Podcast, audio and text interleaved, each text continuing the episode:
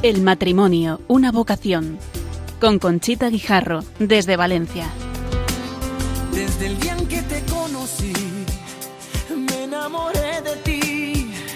En ti vi todo lo que siempre imaginé.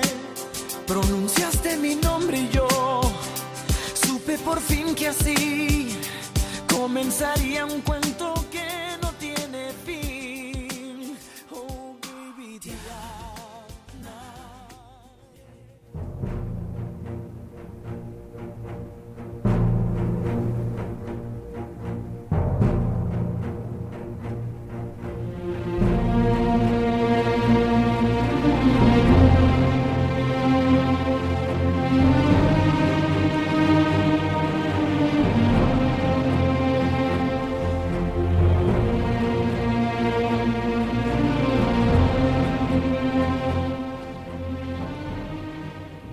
Buenas noches, queridos oyentes de Radio María, que escuchan esta noche el programa El matrimonio, una vocación, y que hemos titulado Desde la vocación matrimonial, alcanzar la santidad en el matrimonio.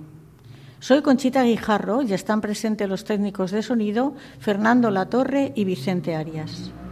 A lo largo de la historia se han reconocido muchos matrimonios santos. Por ejemplo, el último fue la canonización de los padres de Santa Teresita del Niño Jesús en octubre de 2015, además de producirse durante el Sínodo de la Familia, coincidiendo con la fiesta del Domum, dado que su hija es patrona universal de las misiones. En este programa vamos a hacer referencia a los matrimonios que fueron tratados en la segunda jornada de Santidad Laical sobre santidad, matrimonio y familia, justo un año antes de la clausura del año de la familia Amoris Leticia, que tuvo lugar en la Universidad Pontificia de la Santa Cruz en Roma. Uno de los momentos centrales fue la mesa redonda dedicada a diversos testimonios de matrimonios santos o en proceso de canonización, con la presencia de amigos, biógrafos y postuladores de sus respectivas causas. Vamos a centrarnos en el matrimonio español formado por Eduardo Ortiz de Landazuri, médico, y Laurita Busca Otaegui, farmacéutica, cuya asistencia se caracterizó por un servicio generoso a la familia y por extensión a otras familias. Don Eduardo se esforzó por cuidar sus deberes familiares y buscar también a Dios a través de su trabajo como médico y profesor universitario, cuidando la unidad de vida, Estimaba a Dios y lo reconocía en todo lo que tenía entre sus manos y especialmente en la familia. Laurita sustentó su vida en el amor a Dios y a los demás. La jornada fue introducida por el cardenal Marcelo Semeraro, prefecto de la Congregación de la Causa para los Santos, y la clausura corrió a cargo de Monseñor Fernando Ocariz, prelado del Opus Dei. Una breve biografía del matrimonio. Laurita nació en Zumárraga, Guipúzcoa, en noviembre de 1902. Se licenció en farmacia en la Universidad Central de Madrid. Ese año conoció a Eduardo y se casaron en 1941. Tuvieron siete hijos. Junto con su marido construyó una familia cristiana, alegre y numerosa. Su vida estuvo marcada por una extraordinaria generosidad en la entrega a su marido y a sus hijos, así como a otras personas sustentó sus acciones en el amor a Dios y a los demás que brotaban de una recia y honda piedad. Falleció en Pamplona con fama de santidad el 11 de octubre de 2000, siendo supernumeraria del Opus Dei. El proceso de canonización se clausuró en 2015. Eduardo nació en Segovia en octubre de 1910. Estudió la carrera de medicina en Madrid. Contrajo matrimonio con Laurita. En el año 1946, Eduardo obtuvo la cátedra de Patología General. En septiembre de 1958 se incorporó a la naciente Facultad de Medicina de la Universidad de Navarra, en cuya facultad y clínica universitaria gastó sus años de trabajo hasta su jubilación. Se esforzó con una extraordinaria generosidad en cuidar la entrega a su mujer y a sus hijos, y a los demás deberes familiares y buscar también a Dios a través de su trabajo como médico y profesor universitario. Especialmente destacó en su amor por los enfermos, en quienes veía a Jesucristo. Irradiaba paz y alegría a su alrededor. Falleció con fama de santidad en 1985.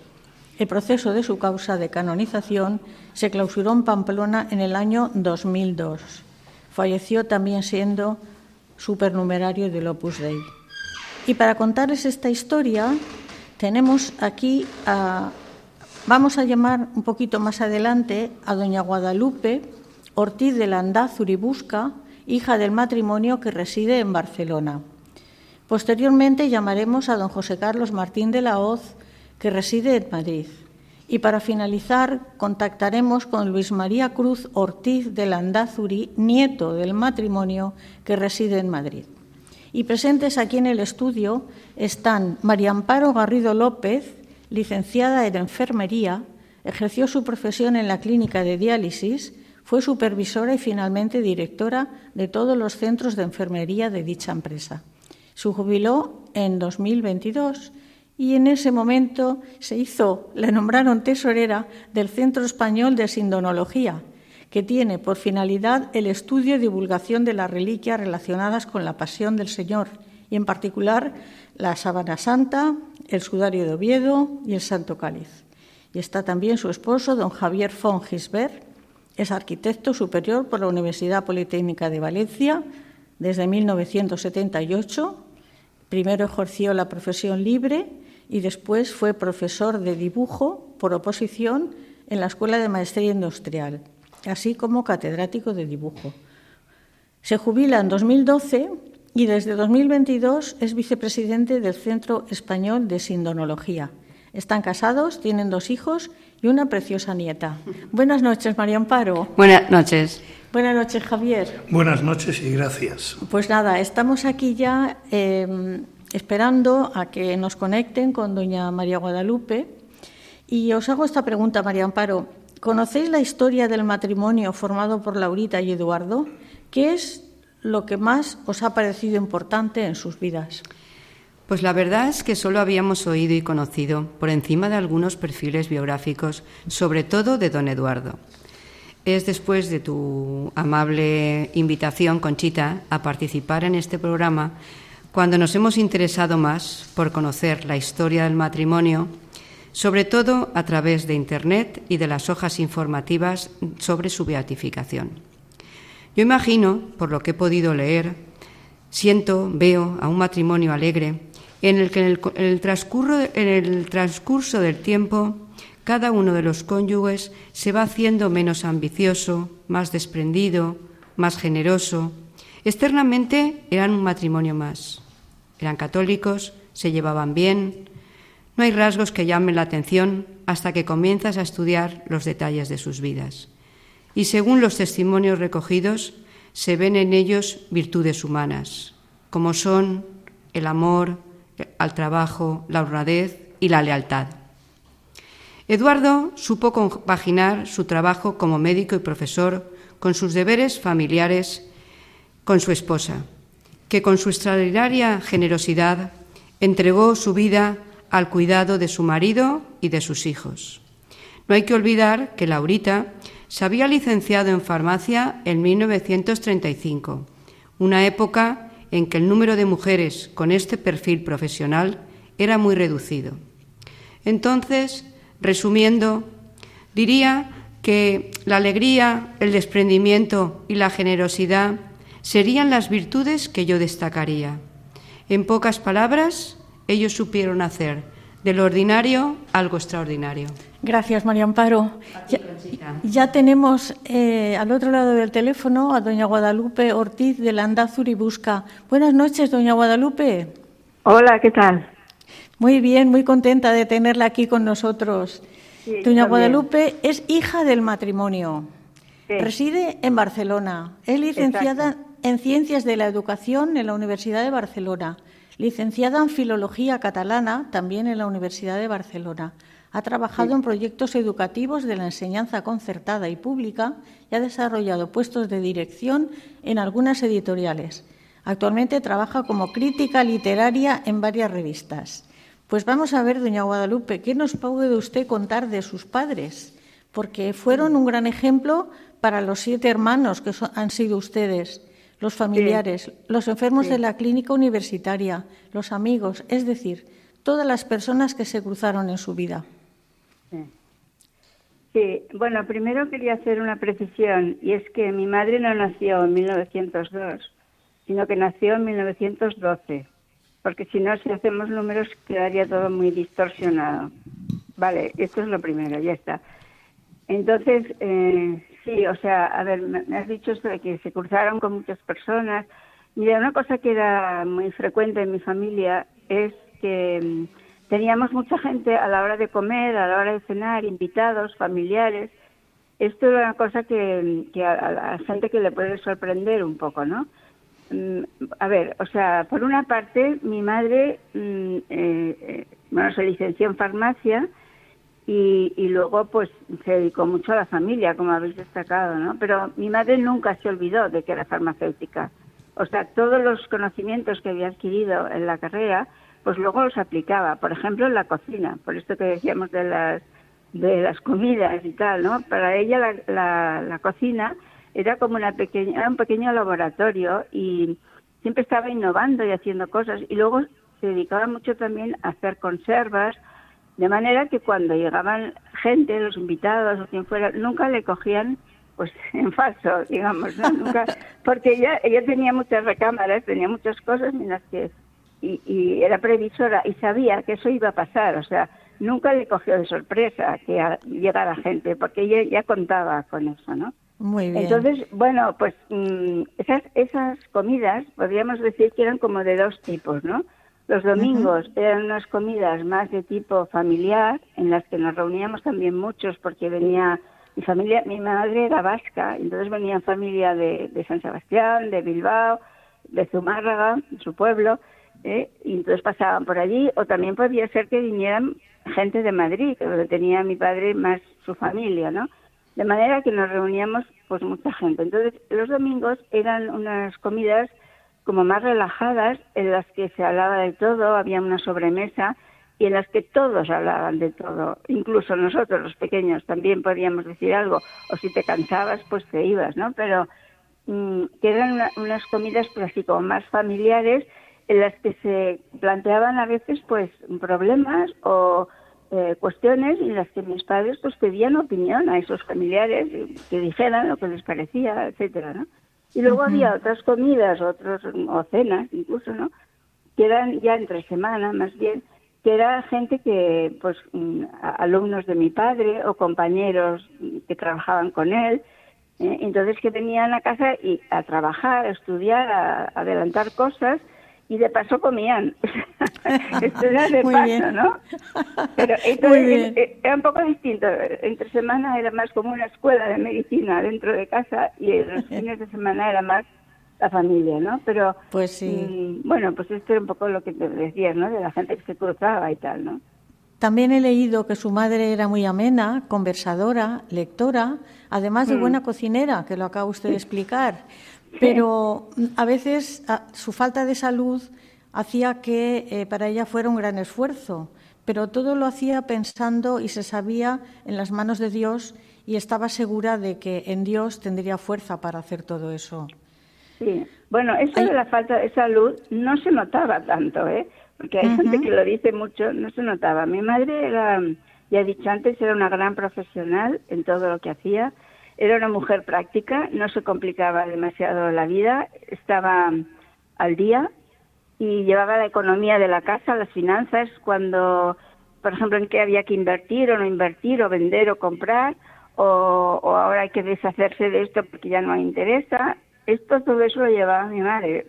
O sea, romper un poco el esquema de la mujer que está en casa y que no hace nada más que estar en casa. O sea, esto es lo que yo quería decir, ¿vale? Pues, pues sí, está... Sí.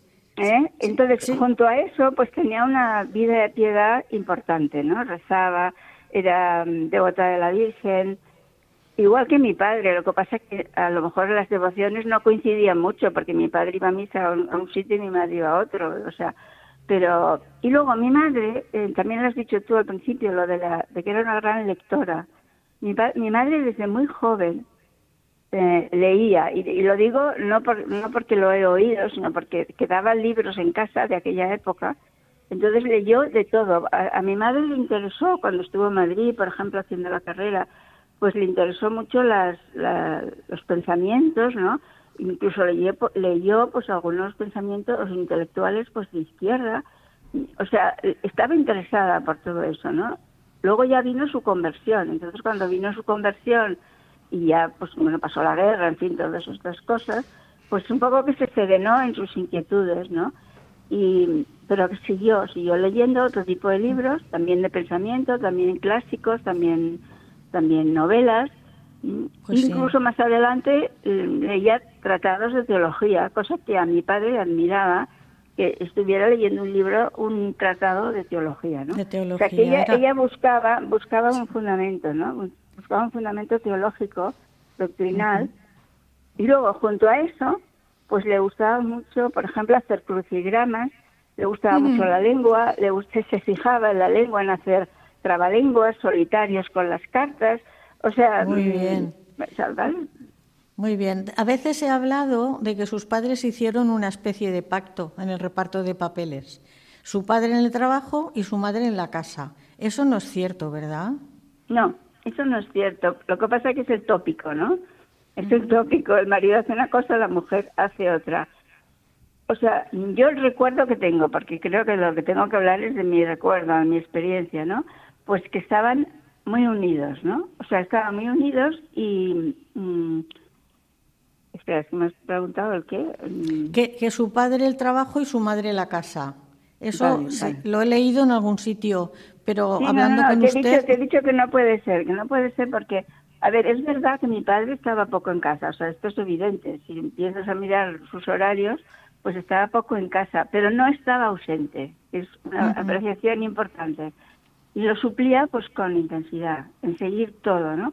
Y luego los dos supieron, bueno, mi madre se involucró, pero supieron involucrarnos a todos en ese proyecto de sacar adelante la clínica, la universidad, ir a Pamplona, todo lo que aquello que supuso no, mi, mi, mi padre no fue como una cosa que hizo al margen de la familia, sino que nos involucró de muchas maneras, ¿no? Por ejemplo, yo recuerdo que a veces, pues el sábado o el domingo, el día que no teníamos colegio, te decía, oye, ¿me acompañas a la clínica? Entonces era un paseo de un cuarto de hora, pues que estabas con él y que te estaba contando, bueno, yo sola o con otros hermanos, ¿no? Y te estaba contando cosas, te preguntaba, te interesaba, o sea, suplía el que no pudiera estar, ¿no? Eso, por ejemplo, ¿no? Exacto. También usted me dijo que coordinaba, coordinaban sus actuaciones, por ejemplo, las educativas. Su padre y su madre las coordinaban los dos. No es que se hicieran cargo uno de una cosa y otro de había, otra. No había, no había básicamente una división. Hombre, hay cosas que sí, lógicamente. Hemos hablado de la comida, tal, ¿no? Pero mm, estábamos todos, todos involucrados, ¿no? Sí, sí. te contaré una cosa, por ejemplo, que por, por contar una cosa mía, ¿no? es que, por ejemplo, yo me parece que tenía 11 años cuando mm, detectaron que tenía una pequeña inclinación en la columna, una desviación en la columna. Entonces, mis padres me dijeron, bueno, esto hay que hacer algo, podrías hacer unas gimnasias y no sé qué. A mí eso de la gimnasia me parecía horrible. Y me dijeron, bueno, también podrías hacer natación, nadar. Pero claro, esto era invierno en Pamplona, pues, mm, o sea, yo lo vi un poco así. Entonces, pero me, decidí más por la natación, ¿no? Y entonces, pues me enteré que acababan, hacía poco, vamos, no sé cuánto, acababan de abrir una piscina cubierta en Pamplona. Entonces dije, ah, pues hay una piscina cubierta que entonces en invierno pues se podrá mm, usar y no hará tanto frío. Y entonces me iban diciendo, sí, sí, sí, sí. Entonces, bueno, pues yo fui a la piscina cubierta, me pregunté las cosas, volví a casa, conté, pues hay que pagar tanto, era una piscina municipal. Entonces, bueno, pues todo me iban diciendo, sí, sí, sí. Entonces yo, pues nada, fui. Entonces, ¿qué pasó? Pues que empecé a ir a nadar y al cabo de no sé cuánto, en aquella piscina quisieron hacer un grupo de natación, de niñas de natación. Entonces me lo dijeron, me, me invitaron, yo dije que sí y al cabo de poco tiempo pues había unos, unos campeonatos ¿no? de natación y, entonces yo un día pues volví a casa con una medalla. Me habían, me habían, no sé qué había hecho, pero me habían dado una medalla de la natación. Entonces se organizó la gris en mi familia. porque me habían dado una medalla. O sea que entre los dos y los demás hermanos también, pues se involucraron también en esto, ¿no? Y te hacían como, como importante, digamos, en una cosa pues que tampoco tenía tanta tanta importancia, pero bueno, estuvo bien, estuvo bien que valoraran su esfuerzo. Pues doña Guadalupe, usted, sí, usted también usted también me ha dicho que a su madre le gustaba la música y que le gustaba la música del momento. Entonces, eh, dándole las gracias por su participación, vamos a poner ahora el, el, disco de Eres tú, de Mocedades, ah, si le parece bien. ¿eh? Sí, sí, sí, les gustaba, sí. Bueno, pues muchas gracias por su participación. Bueno, y, a vosotros. Y esperemos que pronto ya se vea a sus padres en los altares. Gracias. Muy bien, gracias. Adiós.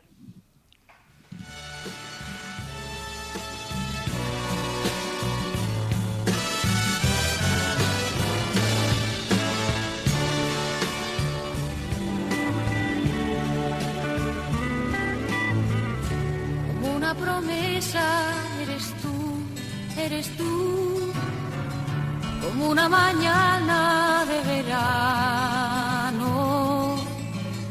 como una sonrisa eres tú, eres tú, así, así, eres tú. Toda mi esperanza eres tú, eres tú,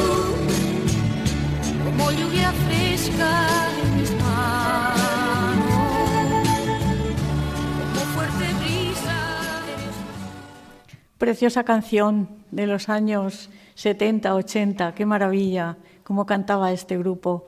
Y ahora pues eh, sigue aquí en los estudios, están María Amparo y Javier, y ahora le voy a, preguntar a Javier, Javier, eh, Eduardo, este matrimonio formaron un equipo, como nos ha dicho su hija Guadalupe. Nunca repartieron los papeles de su padre en el trabajo y su madre en casa. ¿Qué nos puedes decir de esto, Javier? Bueno, buenas noches, Conchita. Y buenas noches también a todos nuestros oyentes. ¿Qué te puedo decir? Pues que esta forma, esta forma de vivir el matrimonio, eh, es perfectamente posible en pleno siglo XXI. Laurita y Conchita, perdón, Laurita y Eduardo, eh, supieron santificar su matrimonio. Santificaron también a los que nos rodean, y se santificaron ellos mismos, tal y como vivieron su vida en común. Eso es perfectamente posible hoy porque el matrimonio, si nos damos cuenta, es tan antiguo como el hombre. Y evidentemente, antes, ahora y siempre, será posible vivirlo como en el principio Dios lo pensó. Dios en realidad nos creó varón y mujer, aunque en esta época parece que lo estamos olvidando. Nos bendijo y nos dijo, creced y multiplicaros. Bueno, pues para vivir el matrimonio tal y como lo pensó Dios, hay que poner fundamentalmente la mirada en nuestro Creador. Creo que este es el secreto para avanzar no solo con firmeza por el camino matrimonial que hoy nos ocupa, sino por cualquier camino. Y para ello será necesario cortar con el orgullo. ¿eh? Tendremos que hablar el uno con la otra, ponernos en la situación del otro y pasar por encima todos sus defectos, comprenderlos y perdonarlos. Fundamental esto del perdón. En este sentido, yo creo que según nos ha contado su hija, Laurita y Eduardo estuvieron siempre muy compenetrados. Se quisieron con los defectos de cada uno y no buscaron, como nos ha dicho, el, egoístamente el beneficio propio, la perfección personal, sino el crecimiento de la familia. Hay cosas que son prescindibles, pero la unidad del matrimonio es un tesoro que no se puede poner en riesgo. Este creo que es el secreto para la convivencia matrimonial y creo que es perfectamente válido también en este año de 2024. Pues sí que es cierto, Javier. Si se lleva a cabo todo lo que tú nos has dicho, el matrimonio puede ser feliz, el matrimonio puede llegar a la santidad como ha llegado este matrimonio. Estamos a la espera de que nos llamen a don José Carlos Martín de la Hoz. Y mientras tanto, pues voy a preguntarle a María Amparo, que la tengo aquí cerquita. María Amparo, ¿cómo se puede llegar a vivir el matrimonio de la forma que lo hicieron ellos? Bueno, pues mira, Conchita, yo creo que el secreto para vivir el matrimonio como lo hicieron Laurita y Eduardo y para santificarse en él está en entender el matrimonio que es cosa de tres, ella, él y Dios. Y para decir el orden correcto, alteraremos ese orden. Dios, ella y él. En esta línea, recientemente el Papa Francisco ha dicho que el matrimonio es comunión de amor de Dios con nosotros. De esta forma, poniendo a Dios en primer lugar, acudiendo a Él tanto en las dificultades como en las alegrías, porque las hay, aflorarán sin ningún género de dudas las virtudes humanas, para afrontar los momentos difíciles que surgen en toda relación y priorizar ante todo la familia. No podemos olvidar que a través de la familia discurre la historia del hombre, la historia de la salvación, y que entre los numerosos caminos que la Iglesia propone para salvar al ser humano, la familia es lo primero y lo más importante. El matrimonio y la familia son instituciones diferentes, pero tan estrechamente unidas que si se separan una y otra, se desvanecen. La familia adquiere su configuración y dinamismo del matrimonio. Así, con la vista puesta en Dios, viviremos esa alegría, esa generosidad, ese pensar en nosotros, no en mí. En fin, la comprensión, el desprendimiento, el respeto y el perdón entre todas las virtudes humanas, tal y como lo hicieron Laurita y Eduardo importante vivir las virtudes humanas, pero además también las sobrenaturales, porque el perdón engendra mucho amor de Dios cuando perdonas a tu marido o, tu marido te perdona a ti. Entonces, eh, ya tenemos al, teléfono, parece que ya tenemos al teléfono a don José Carlos Martín de la Hoz. Buenas noches, don José Carlos. Buenas noches, encantado de hablar con vosotros. Me da muchísima alegría. Ya nosotros también, don José Carlos, ya varias veces le hemos traído al programa de Radio María y es muy muy satisfactoria su, sus palabras. Bueno, don, José Carlos. Hace unos días hablé con Radio María de Buenos Aires, de Buenos Aires, o sea que me encanta esta internacionalidad que tenéis, me encanta para hablar de otro posible beato, ¿no? Sí, hablé, sí, eso es, de Isidoro Zorzano también, sí. Sí, bueno, cuéntame, vamos a hablar un ratito. Venga. Sí, yo tengo que poner en antecedente a los, a los oyentes que es usted sacerdote, doctor en Historia de Teología, miembro de la Academia de Historia Eclesiástica, profesor del Máster de las Causas de los Santos, asesor de la Conferencia Episcopal y director de la Oficina para la Causa de los Santos en España. Con todas estas obligaciones que tiene usted, aún tiene tiempo para atender a Radio María. ¿eh? Hombre, encantadísimo, eso es lo mejor del mundo. Pues nada, yo le había preparado unas preguntas en la cual le digo que en la sesión de apertura el arzobispo de Pamplona el 14 de junio de 2013 resaltó la caridad heroica de Laurita, sierva de Dios. ¿Nos puede resumir lo que dijo el arzobispo de Pamplona?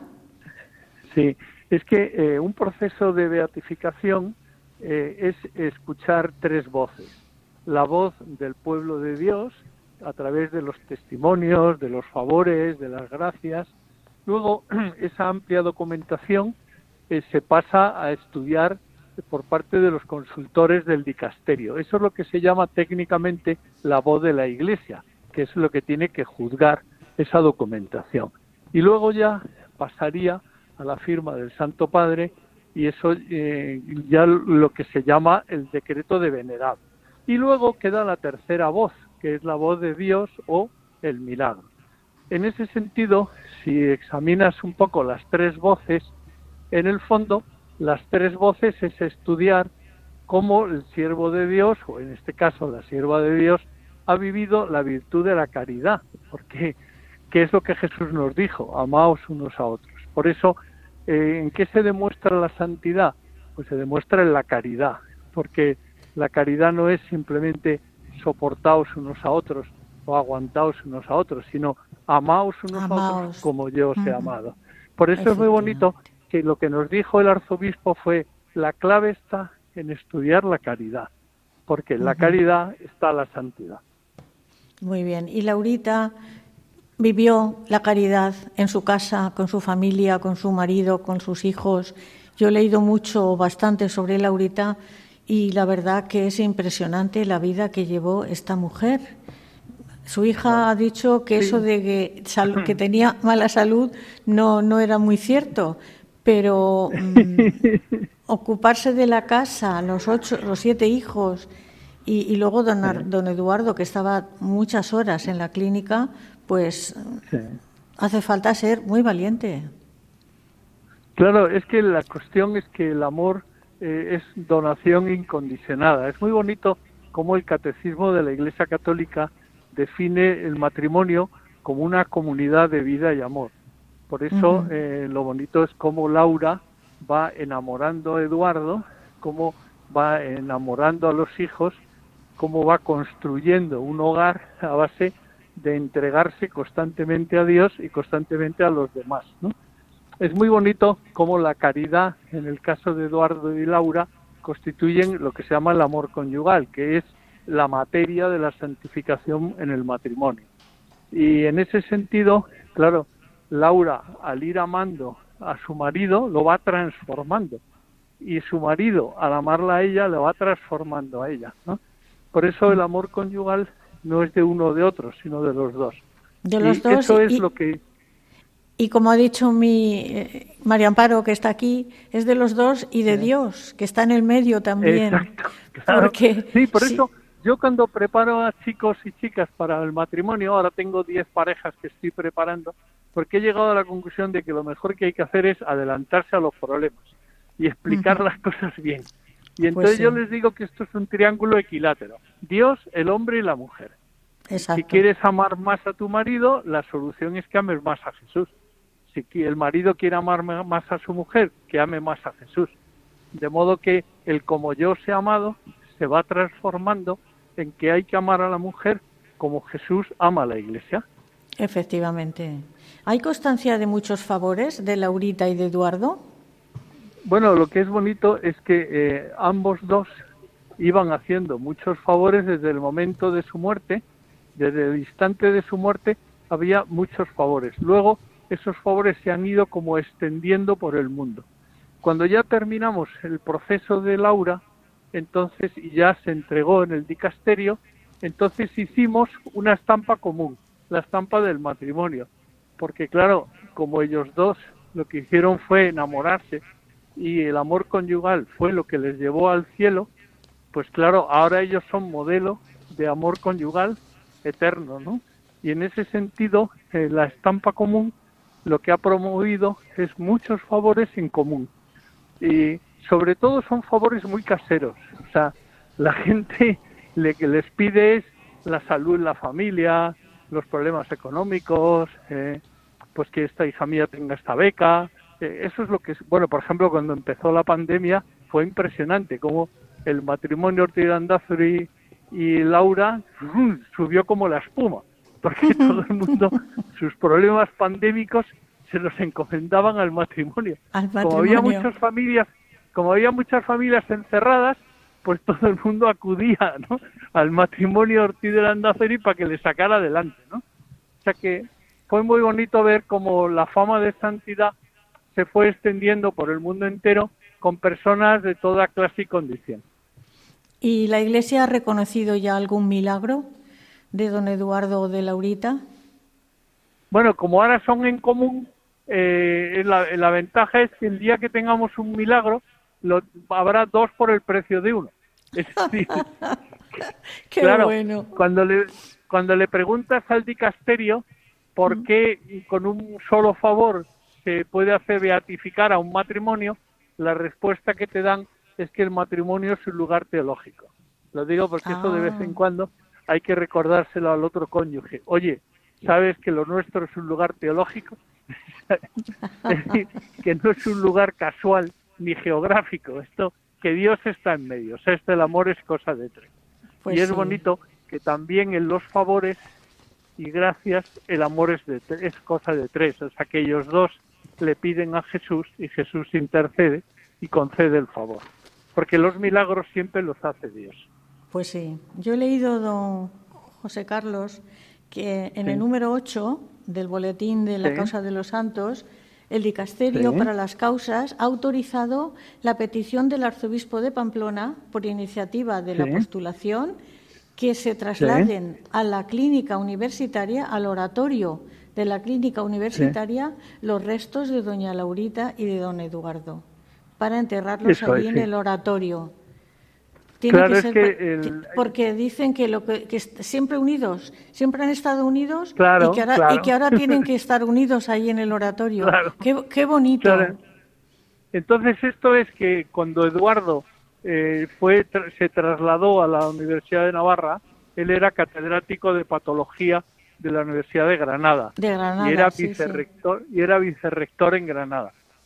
Entonces ellos dos se trasladan a Pamplona porque en la Facultad de Medicina de Pamplona empieza la carrera la asignatura de patología, que era la cátedra de Eduardo.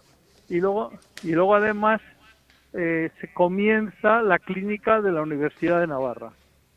Y entonces él, que, que tenía la parte de patología y la parte de la clínica. Claro, entonces él está desde el comienzo de la clínica universidad y es, fue su primer director. ¿no? Exacto. Claro, yo, yo, yo he sacado. claro, sí, cuando él fallece y, y yo le sugerí a los, a los directivos de la clínica si les parecía bien llevar los restos de los dos al antiguo oratorio, porque ahora se ha hecho un oratorio mucho más grande. Entonces ahora hay un oratorio pequeño que está muy recogido, hay un, hay un Cristo muy bonito y ahí al lado vamos a poner los dos. Cuando Yo se lo dije al director de eh, la clínica se sí. emocionó y se le saltaban las lágrimas porque decía estado, Eduardo, eh, he estado en ese oratorio y cuando estén Sí. pienso ir a, a rezar allí delante de, sus restos. ¿eh? Claro. Es que Muy tú bien. imagínate que tienes un familiar enfermo y, y dices, pues me voy un momento a, la- a rezarle a Eduardo y a Laura, a pedirle que ellos dos intercedan, ¿no? Muy claro, bien. lo tienes a golpe de ascensor. Entonces, nos, pare- bueno. nos parece, nos parece que, que toda esa gente que le tiene tanta devoción a Eduardo y a Laura, pues les va a venir muy bien acercarse a visitar a un pariente o un amigo y a continuación ir a rezar a Eduardo y Laura y contarle todas las preocupaciones. O sea, Pues sí, lo por- bonito por- de, los- de las causas, lo bonito de las causas de matrimonio es que son como muy caseras, o sea, y enseguida se establece un clima muy familiar de, de eso que es la iglesia, que es suma de familias, ¿no? Pues sí, sí. Yo he, sacado un- una historia que es que eh, cuando conoció a, a San José María, Eduardo, le dijo, usted me encargó que hiciera una universidad y ya está hecha. Y San José María, ¿qué le dijo? Yo te encargué que te hicieras santo haciendo una universidad. Entonces, o sea, lo importante Claro. es que si trabajamos, que sea por amor Sí. y para hacernos Eso es. santos, no para colgarnos Claro. medallas. ¿eh? Claro, sí.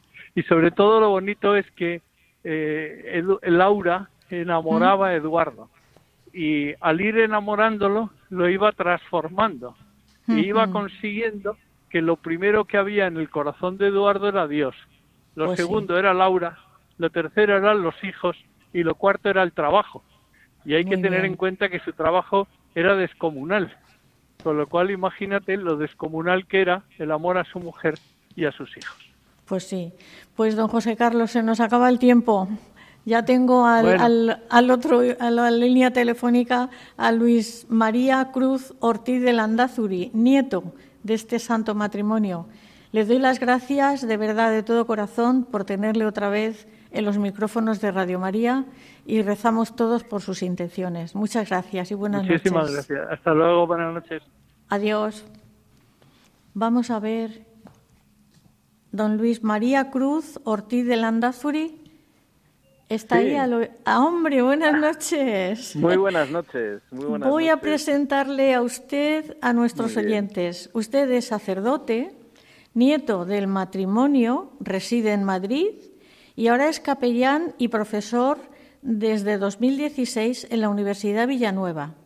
Es doctor en teología y ha sido profesor en universidades de Roma y La Coruña.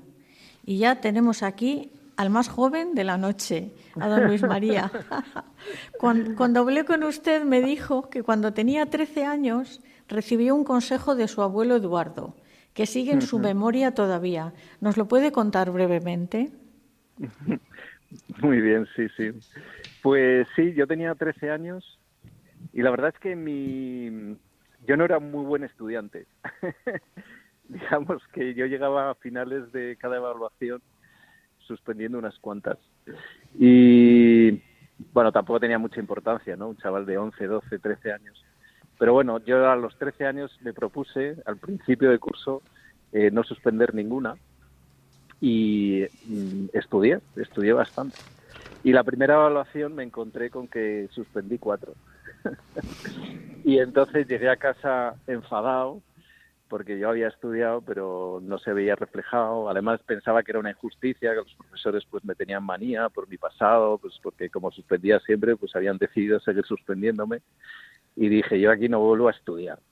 Entonces mi madre, esa tarde, porque mi madre iba mucho ¿no? a estar con mis abuelos, sobre todo con mi abuela, y iba casi por todas las tardes. Y entonces se ve, se ve que él lo contó, lo contó a mis abuelos, y al domingo siguiente, que nosotros todos los domingos cenábamos con, con ellos, pues al subir, porque nosotros vivíamos en el tercero y ellos en el cuarto, mi abuelo nos estaba esperando con una... Era muy alto, o sea, y sobre todo cuando eres pequeño, vamos, tu abuelo, si es alto, te parece enorme. Pero siempre nos recibía con una sonrisa, es una sonrisa. La sonrisa de mi abuelo y la sonrisa de mi abuela, bueno, eso lo tengo yo grabado en el corazón como un regalazo. Y estaba ahí esperándome y me dice, Luis, Luis, que quiero, quiero hablar contigo. Y yo ahí fui a hablar con mi abuelo. Y entonces me preguntó, bueno, me dijo, bueno, tu madre nos ha contado el enfado que tienes, que... Y yo, pues sí. Y me dice, ¿pero tú has estudiado? Y yo dije, pues sí, la verdad es que he estudiado. ¿Y eso se lo has ofrecido al Señor? Pues sí. Y me dijo, pues ya está, ya está. O sea, las notas, lo que piensen los demás, eso es lo de menos. Eso, en la vida, tu trabajo bien hecho, ofrecido al Señor, y eso es lo que agrada. O sea, eso ya, ya te tiene que llenar de felicidad. Y luego me dijo, mira, y además tienes que aprender a perdonar. La gente se equivoca y tus profesores a lo mejor se han equivocado, pero tienes que aprender a perdonar. Y, y claro, yo eso con 13 años pues, pues lo asimilas más o menos. Eh, seguí estudiando, me fue bien, y lo del perdón pues lo comprendí más tarde leyendo una carta, bueno, un- un- una oración de mi, mi propio abuelo de puño y letra, que lo había, en- yo cuando tenía 13 años, pues eso es 1984, 84, sí, más o menos. Pues en 1982 mi abuelo tiene una oración muy bonita en, en la ermita del campus, que él iba todas las mañanas, ¿no? Y se sentó ahí en el petril de la ermita del campus mirando, y era sábado santo, y entonces le empezó a escribir, hoy sábado santo, Virgen María, tú estarías, ese día que está suspendido entre la cruz y la resurrección, tú estarías llena de dolor. Eh, ¿Cómo me gustaría aprender de ti eh, perdonar amando? Son, no, no es literal, pero bueno, eh, eh, perdonar amando. Y se preguntaba, ¿yo alguna vez he, he perdonado así, amando? Eh, y entonces hacía como una breve biografía de su vida. Por un lado recordaba el fallecimiento de su padre, que había sido fusilado, el amor inmenso que tenía a su a Laurita, a, mi abuela, a su mujer, eh, su trabajo en la universidad, ¿no? Y a mí eso, claro, dije, jo, es que el, el tema del perdón, o sea, cuando a mí me lo contó eso, ¿no? Quería dejarme una herencia, ¿no? Que él había intentado, porque él en esa carta dice, eso no decía, ¿alguna vez yo he conseguido vivir así? Perdonar amando. Eso fue ante, ante la Virgen de la Madre del Amor Hermoso. Sí, Sí, que sí, está en el campus, campus, que es preciosa, es preciosa. que es preciosa. que es que mi hijo pequeño ha estudiado allí en, en Ah. Pamplona, entonces hemos hecho muchos viajes allí Sí, y íbamos a- al oratorio de la clínica. Claro. Pues el tiempo nos pasa volando. Sí, sí, pasa Ahora, volando. una contestación breve. ¿Qué recuerdos Venga. tiene de cuando iba a visitar a sus abuelos, en especial el recibimiento de Laurita? Pues para mí, o sea, yo iba ahí desde siempre, desde pequeño, y luego, pues eso, falleció cuando yo tenía 30 años, y era, tú ibas allí con tus, pues tu movida, ¿no? Tu, tu, pues si estabas enfadado con tus enfados, y ella te recibía con unas, o sea, yo es lo que, esa sonrisa, y ella, los últimos años de su vida, se lo, estaba en cama, ¿no? Con un dolor en la espalda, eh, y se olvidaba de su dolor, se olvidaba de, de lo que estaba haciendo para volcarse en ti, en escucharte, en mirarte, y tú te sentías querido. En Qué esa maravilla. mirada, en esa mirada te sentías diciendo, yo me rehacía. Y, y lo digo, o sea, en la mirada de mi abuelo, en la mirada de mi abuela, o sea, ellos, eh, porque, porque ellos, ellos, vamos, se rehacían ellos mirándose. Sí. una mirada de perdón, o sea, ese, ese trabajo de amar perdonándose, pues eso lo hacían todos los días ellos, ¿no? Y lo, y lo transmitían, ¿no? Una mirada que te sabías nuevo, ¿no? En esa mirada. Y es una mirada, es un don que ellos tenían, que te, un don de Dios, un don del Espíritu Santo. Y luego donde- está, el te- luego está el tema de Eduardito, el tercer hijo, Sí, que tenía una grave enfermedad psíquica y que Laurita y Eduardo insistían a todos los hijos que debían tratarle con un especial afecto sí, y que entre sí, todos debían compensar esas carencias con un mayor cariño. ¿Cuál era la actitud de Laurita hacia Eduardito? Pues, eh, yo te puedo contar una anécdota. Es de mi padre. La primera, como cómo conoció mi padre a Laurita, a mi abuela. Él fue a comer, le invitaron a comer, y, y al entrar en casa, es en el portal ahí en Carlos III, cuando vivían en Carlos III en Pamplona, eh, se encontró a Laurita, mi abuela, eh, limpiando el suelo. Había una chica que les ayudaba y le iba a ayudar y le dijo, no, no, no, esto lo limpio yo. Y es que Eduardito, que tenía pues un grave problema psiquiátrico y tenía como espasmos, tenía a veces, y pues había manchado el suelo.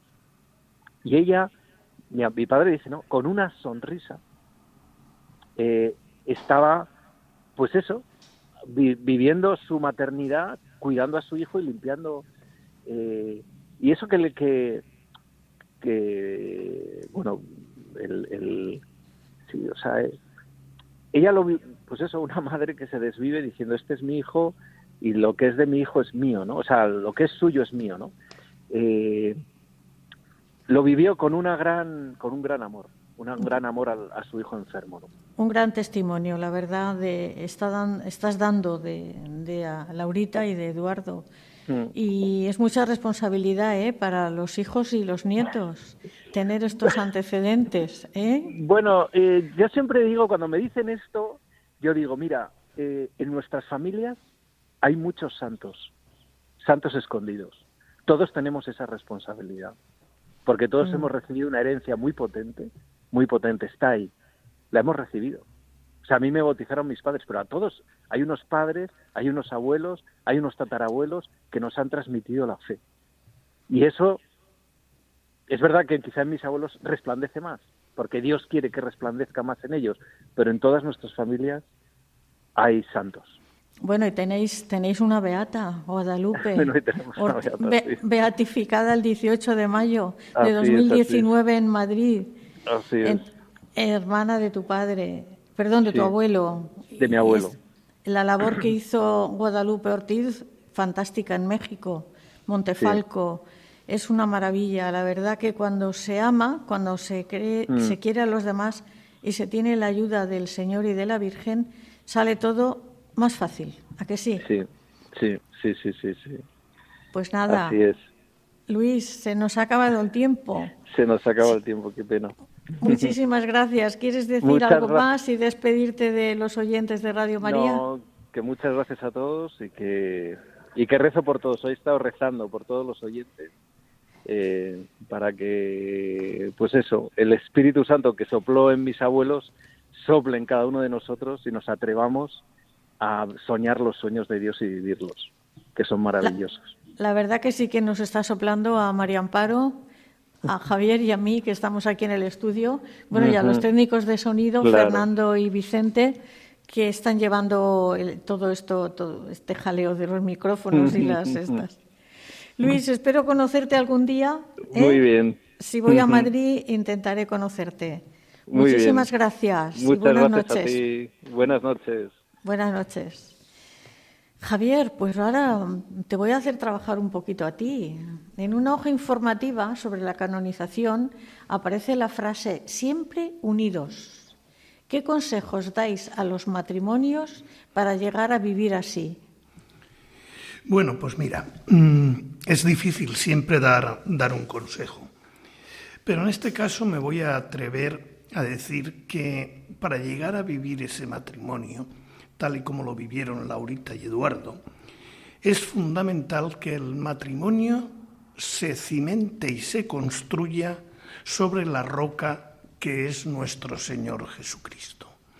Un poco completar lo que ha dicho al principio de esta de este programa mi mujer María Amparo, ¿no? Eh, vivir la convivencia matrimonial a partir de la certeza de que el matrimonio es cosa de tres. ¿eh? Dios, ella y él.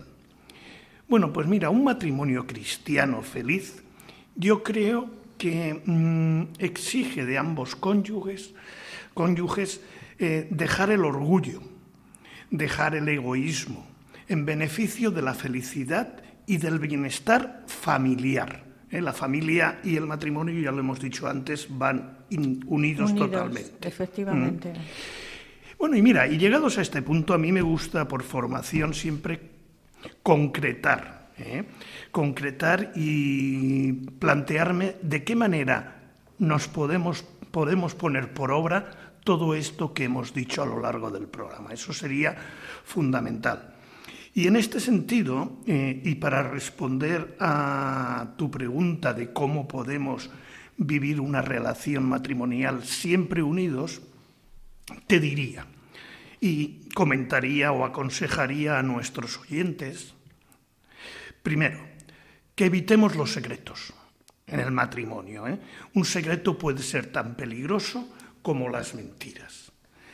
Creo que también es importante trabajar en equipo o sea, cuando vivíamos solteros, por ejemplo, eh, las decisiones las tomábamos prácticamente solos. Ahora no.